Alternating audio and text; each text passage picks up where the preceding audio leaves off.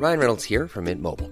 With the price of just about everything going up during inflation, we thought we'd bring our prices down. So to help us, we brought in a reverse auctioneer, which is apparently a thing.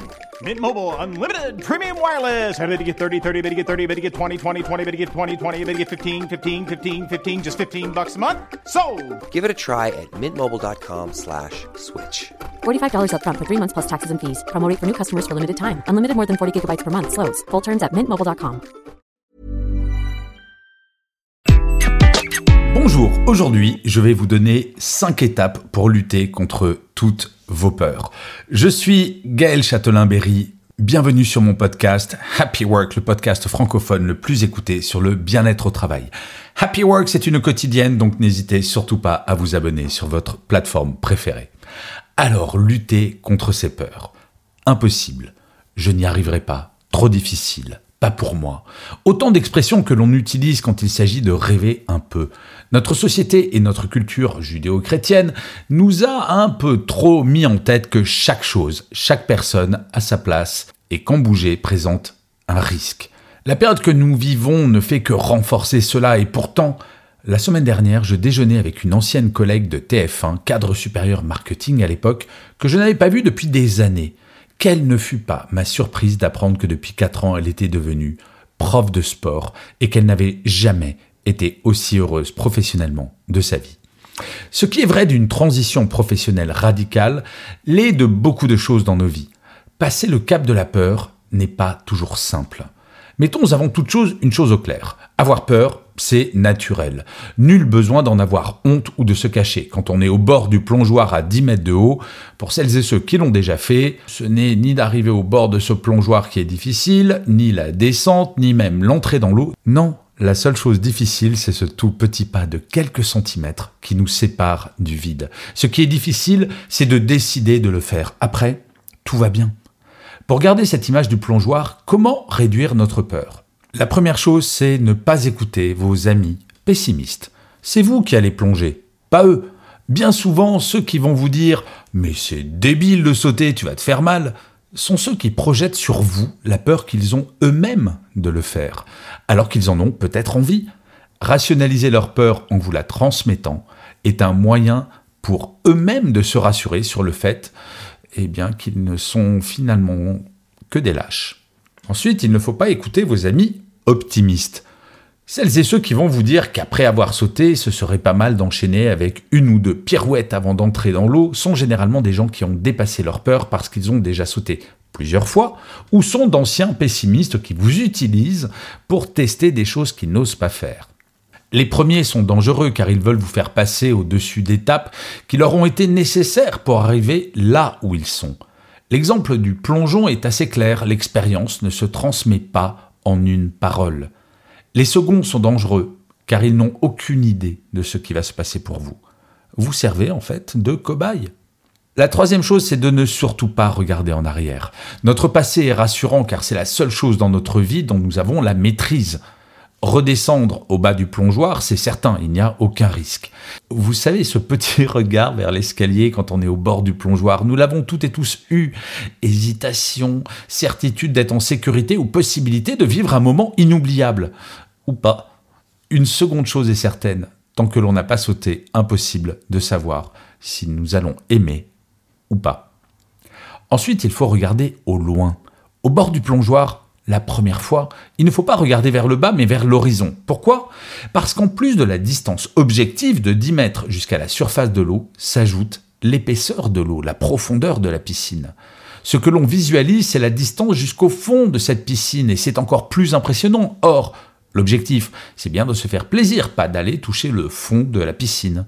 Si je voulais simplement toucher le fond, bah, je descendrais tranquillement dans l'eau, prendrais ma respiration et après deux ou trois brasses, j'irais toucher le fond de la piscine. Nul besoin de faire le crétin en haut d'un plongeoir à 10 mètres. Non, là, l'objectif, c'est de connaître la sensation d'être en l'air, de entre guillemets, voler durant quelques instants. Je dois fixer cet objectif au lieu de me focaliser sur les obstacles. Bien entendu, il est probable qu'à un moment ou un autre, si je saute, je rencontre des obstacles. En l'occurrence, à moins d'un miracle ou d'être Superman, il est probable que mes pieds touchent l'eau à un moment ou à un autre. Mais je dois rester sur mon objectif et avant tout, regardez au loin, car sinon, je ne sauterai jamais. Et enfin, il faut assumer l'échec. L'été dernier, je me suis forcé à faire du parapente. J'avais une énorme appréhension. Euh, de fait, je déteste être en l'air, même en avion, mais vraiment, j'ai une trouille incroyable de l'avion. Mais tant de personnes m'ont dit que c'était génial, que j'ai essayé, et résultat des courses, hein, bien, j'ai détesté.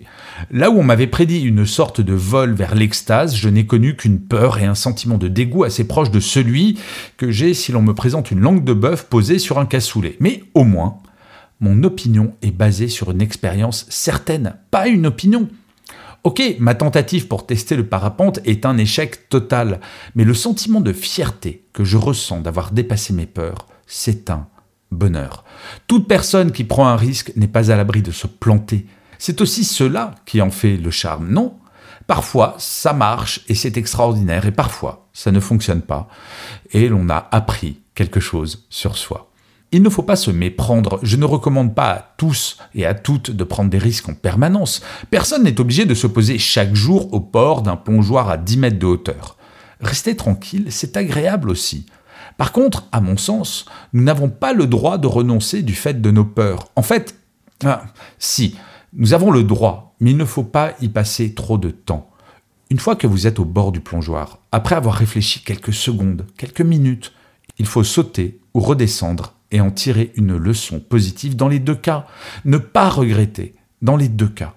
Par contre, rester au bord du plongeoir pendant des heures, des jours, cela n'a aucun sens.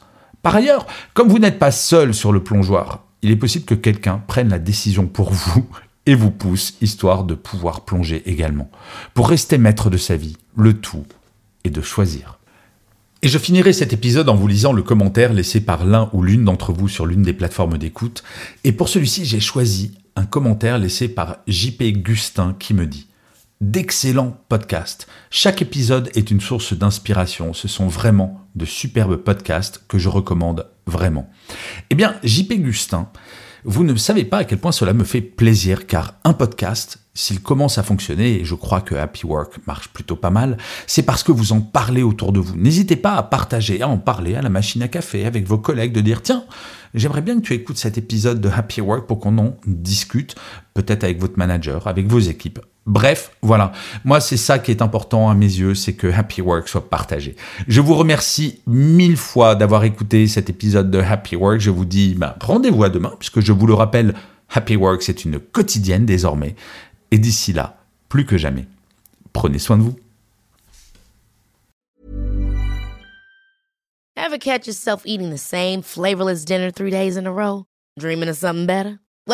HelloFresh is your guilt-free dream come true, baby. It's me, Gigi Palmer.